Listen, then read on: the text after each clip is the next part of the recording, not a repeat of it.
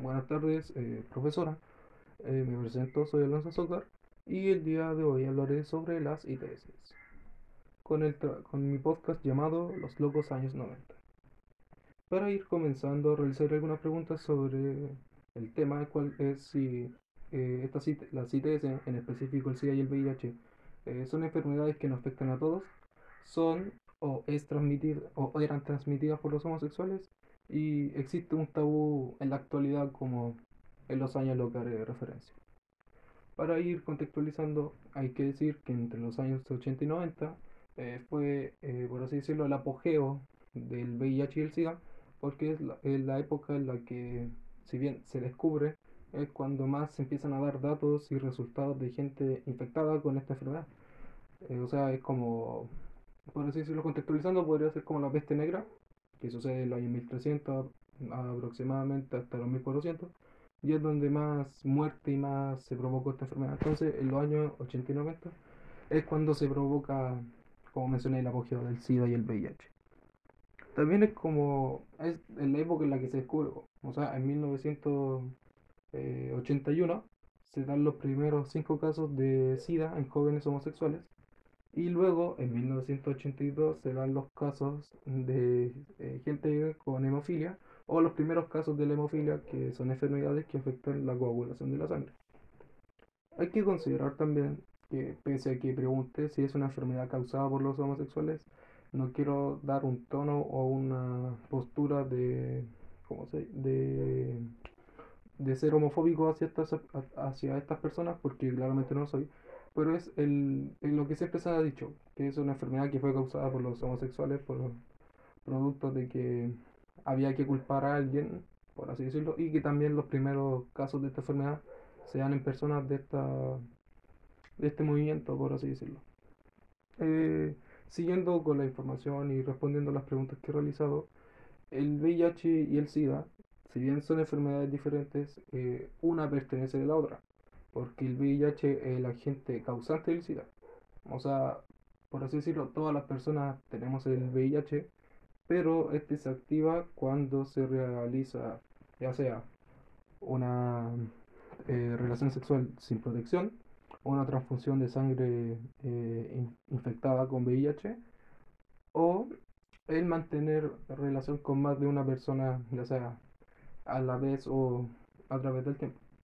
Estos son los que provocan que una persona se infecte con el VIH y si no es tratada de como resultado el SIDA.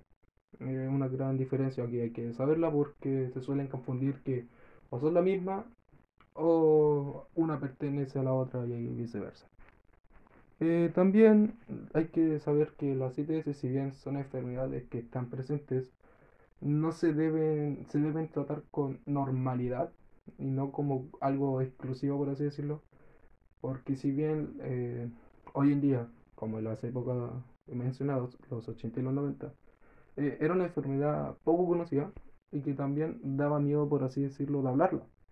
Porque uno automática piensa, automáticamente piensa que lo van a, van a pensar que esa persona, por así, de cierta manera, es como mala o puede perjudicar. Porque piensan que el VIH es una enfermedad que se puede, bueno, se contagia de una manera rápida, pero tiene que ser, como mencioné, con una de contacto estrecho. O sea, no porque yo toque una persona con VIH o con SIDA me va a dar, eh, totalmente ilógico que suceda. Entonces se tiene ese miedo de que al decir que uno posee eh, dicha infección le puede causar algún repudio a las personas, ya sea rechazándolo o eh, de cierta manera calcándolo o digamos que lo apunten, lo estén apuntando constantemente. Entonces, eh, es una enfermedad que bien, nos afecta a todos. Sí puede predominar de cierta manera en las personas de carácter homosexual, eh, puesto que ellos eh, tienen relaciones sexuales vía anal. y como es, como sabemos, en el ano no se encuentran muchas bacterias.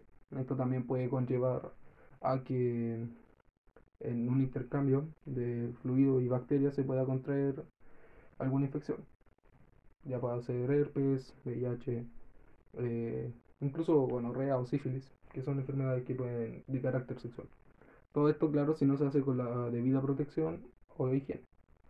Eh, dando así fecha, como se dijo, en 1981 se dan los primeros casos. Aquí podríamos decir que viene el tabú, porque si bien se dan casos en jóvenes homosexuales, no es que ellos sean los causantes de dicha enfermedad. O sea, son los casos en que se dan, es como decir, como que descubramos un nuevo cáncer y, sus, y el primer caso se dio en, una mujer y siempre y la ciencia o el que lo haya dicho diga que no, esa enfermedad siempre, este, este tipo de cáncer se le va a dar a las mujeres porque se descubrió en ella primero, es algo absurdo. Es totalmente ilógico decir que porque una enfermedad se descubrió en dicha persona siempre le va a dar a personas de la misma, del mismo, ah, de la misma forma, por así decirlo, del mismo carácter. Entonces, como, ¿hay un tabú? Sí. ¿Hay poca información? También. Pero considero que hay más, eh, menos pensamiento por parte de las personas que aquellos que se poseen esta enfermedad o alguna infección, ya sea como se le quiera atribuir el nombre.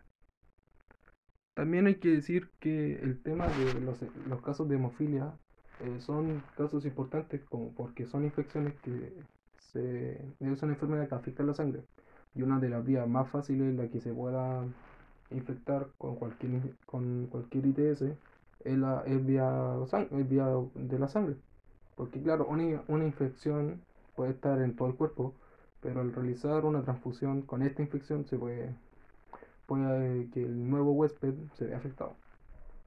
podría ser el caso de Matt Merrick, un niño, vamos a decir, hetero, que aproximadamente a los 4 o 5 años se le realizó una transfusión de sangre, la cual no se sabía que está infectada con VIH. Y aquí se dio el, el, caso del primer niño que tenía VIH, el cual no era homosexual. Entonces ya tenemos como, por así decirlo, el, el quiebre. El quiebre de, esta homofobia que existía en los años, que decir, no, pues, no es una enfermedad que solo le, causa a los homosexuales. Acá hay un niño, por así decirlo, hetero, que es, eh, tiene VIH y no ha tenido ninguna relación. ¿Qué, solución me pueden dar si el niño eh, ahí, no hizo nada?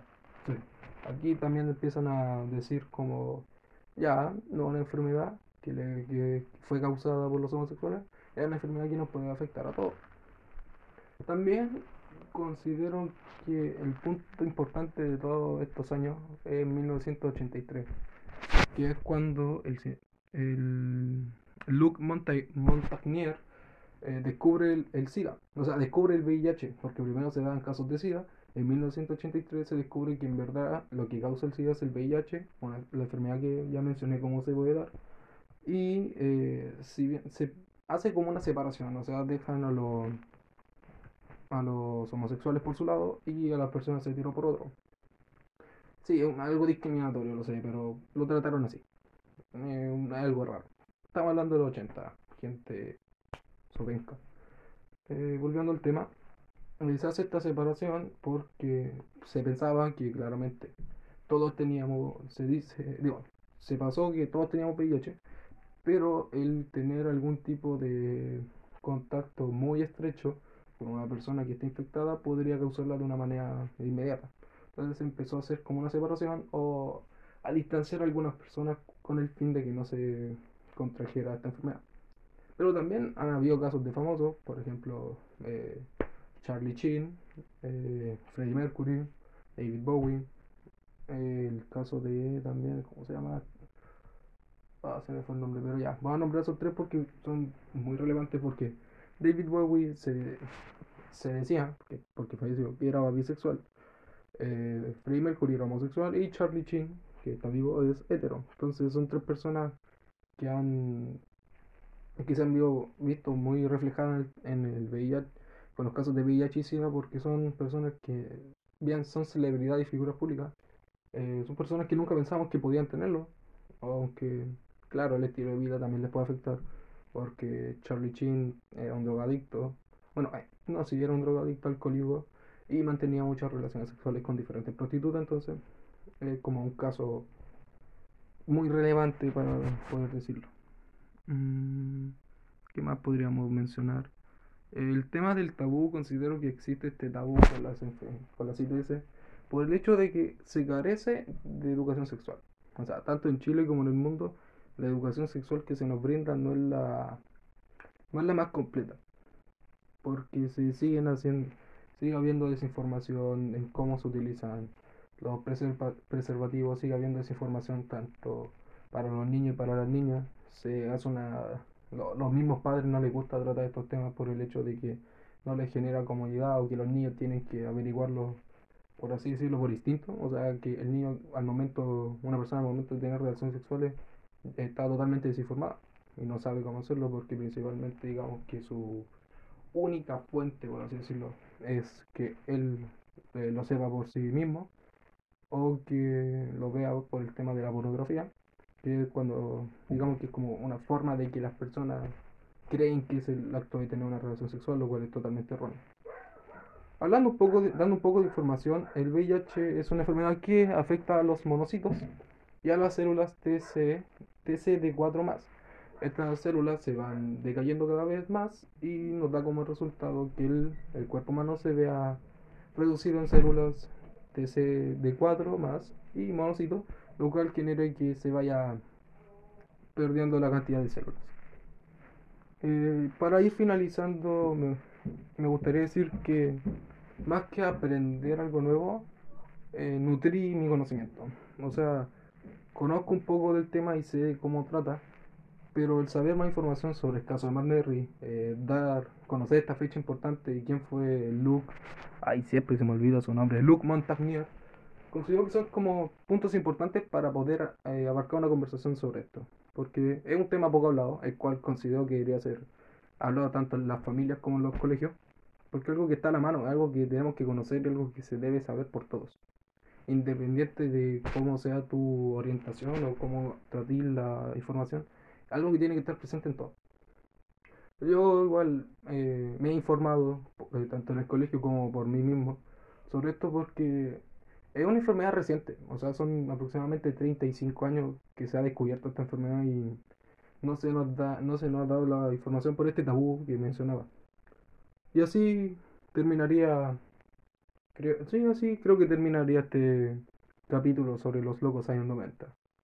Espero que nos veamos en un futuro próximo y que podamos instalar una conversación para nuestros queridos oyentes.